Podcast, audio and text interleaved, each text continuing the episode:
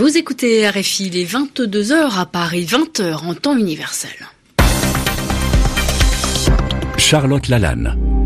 Bonsoir à tous, bienvenue dans votre journal en français facile. À mes côtés pour le présenter Zéphirin Quadio. Bonsoir Zéphirin. Bonsoir Charlotte, bonsoir à toutes et à tous. À la une, dans la famille Trump, le Sénat demande le fils aîné, Donald Trump Jr., convoqué par la commission du renseignement dans l'enquête russe.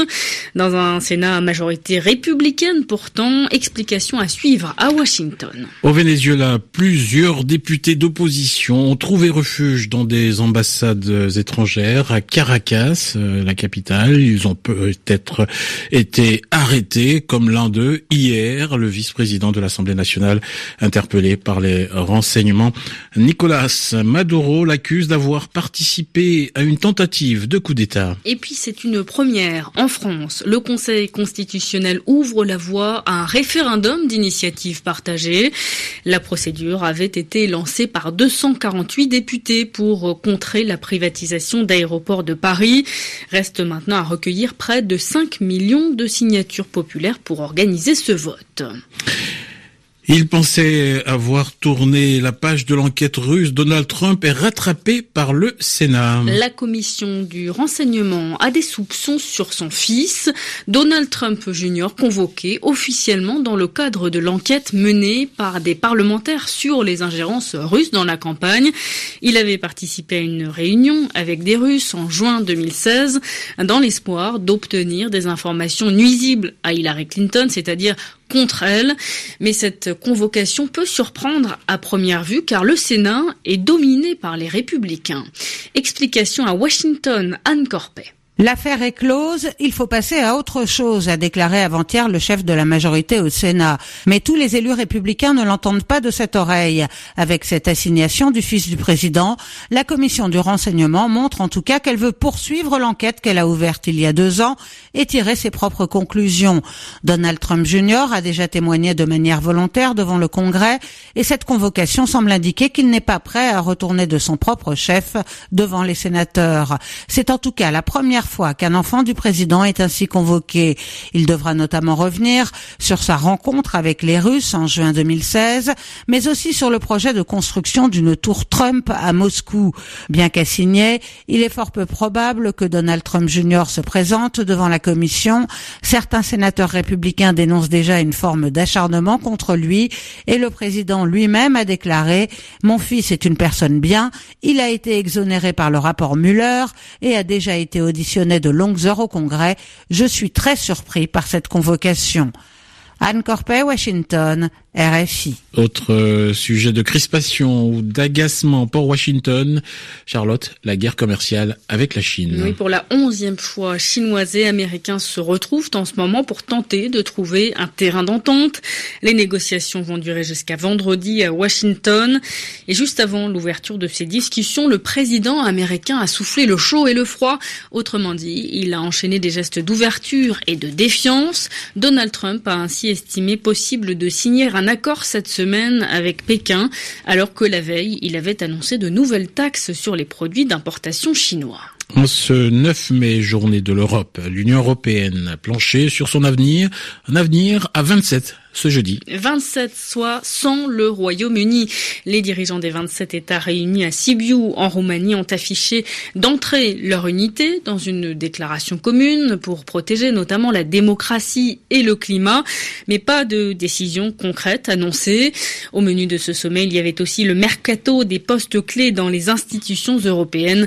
Le président du Conseil européen, Donald Tusk, annonce une nouvelle rencontre le 28 mai pour préparer ses nominations. Au Venezuela, Le régime de Nicolas Maduro continue de traquer l'opposition, opposition accusée de tentative de coup d'État la semaine dernière. Le tribunal suprême de justice a d'abord levé l'immunité de dix députés, parmi eux le vice-président de l'Assemblée nationale, arrêté hier ensuite par les renseignements.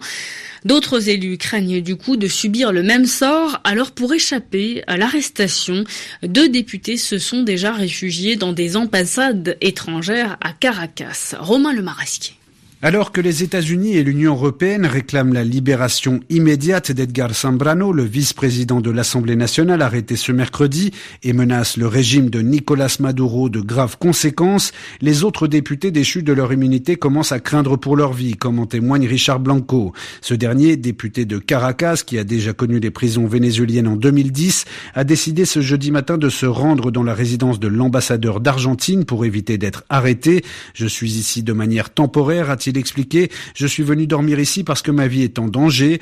Richard Blanco ne compte pas demander l'asile à l'Argentine, mais cette situation pourrait bien se prolonger. C'est le deuxième député à qui le tribunal suprême de justice a retiré son immunité qui part se réfugier dans une ambassade. Pour Juan Guaido, le président autoproclamé, le régime de Nicolas Maduro cherche à désintégrer tout simplement l'Assemblée nationale, seule institution qui fonctionne normalement dans le pays selon lui.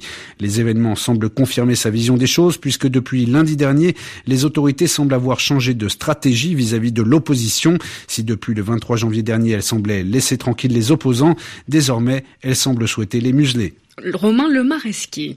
L'actualité africaine. En Afrique du Sud d'abord, le Congrès national africain arrive en tête des élections législatives et provinciales. Mais la victoire est un peu pâle pour le parti de Nelson Mandela, au pouvoir depuis 1994, car selon les derniers résultats encore provisoires, hein, l'ANC est crédité de 57% des voix. C'est le plus mauvais score de son histoire. Et puis ce coup de filet de la police au Ghana 81 séparatistes présumés ont été arrêtés hier dans la ville de Ho, près de la frontière avec le Togo. Et ils sont passés dès ce jeudi devant le tribunal. Des charges ont été retenues contre 10 de ces militants, libérés sous caution, c'est-à-dire en échange du versement d'une somme d'argent et en attendant leur jugement. La police les accuse de faire partie du Homeland Study Group Foundation, un groupe qui veut déclarer indépendante la région orientale du Ghana sous le nom de Togoland occidental. Les précisions de Laure Broulard. C'est la deuxième vague d'arrestations au sein du groupe séparatiste. Dimanche déjà, la police ghanéenne annonçait détenir huit dirigeants présumés du Homeland Study Group Foundation, pris sur le fait lors d'une réunion pour préparer la déclaration d'indépendance du Togoland occidental. Ils sont également accusés de vouloir former une milice. Parmi les preuves rassemblées par la police, un brouillon de constitution, un hymne national et un emblème. Les 81 personnes arrêtées hier étaient quant à elles soupçonnées d'organiser une manifestation pour protester contre la détention de leur leader. Selon le porte-parole de la police, seuls 10 séparatistes ont finalement été inculpés d'organisation de manifestations illégales. Leurs dirigeants, eux, risquent bien plus lourd. Le groupe, créé en 1994, souhaite restaurer les frontières du Togoland britannique. Il s'agit de la partie ouest de l'ancien Togoland allemand, passé sous le contrôle du Royaume-Uni après la Première Guerre mondiale.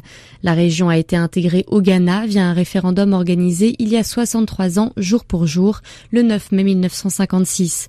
Un résultat applaudi par les populations du Nord-Est, mais contesté par la population du Sud-Est, qui avait des liens forts avec le Togo. Explication de Laure Broulard. Les responsables responsables de l'église Charlotte seront désormais obligés de signaler les agressions sexuelles des prêtres. Le Vatican vient de publier une loi pour lever l'omerta sur ce sujet. Le texte contraint donc les religieux à dénoncer tout abus. Tous les diocèses du monde devront également se doter d'un guichet pour recueillir les signalements. Les Français vont-ils pouvoir voter pour ou contre la privatisation d'ADP, aéroport de Paris? Question. oui, en tout cas, une nouvelle étape vient d'être être. En ce sens, le Conseil constitutionnel donne son feu vert à la procédure initiée par 248 parlementaires. Il s'agit maintenant quand même de recueillir près de 5 millions d'électeurs, mais c'est un premier pas encourageant pour le socialiste Boris Vallot. C'est une première. C'est la première fois que cette procédure de référendum d'initiative partagée est, euh, utilisée. Euh, nous avons euh, obtenu euh, pour ce faire l'appui de 248 parlementaires de toutes les oppositions, un arc républicain qui dit la gravité quand même du choix fait par euh, le gouvernement. Maintenant, euh, le Conseil constitutionnel a demandé que dans un délai d'un mois, le gouvernement organise les modalités de récolte de, des soutiens des électeurs. On a besoin de 10% du corps électoral pour pouvoir aller au référendum. C'est 4,7 millions d'électeurs et d'électrices. Et donc maintenant, eh bien, j'allais dire, la balle est dans leur camp pour faire euh, réussir cette initiative. En tout cas, on a franchi une étape qui est une étape extrêmement, euh, extrêmement importante. Boris Vallot répondait à Anthony Latier. C'est la fin de ce journal en français facile. Bonne soirée à vous. Zéphirin Quadion, on vous retrouve tout à l'heure pour Afrique Soir. Il est 22h10 à Paris.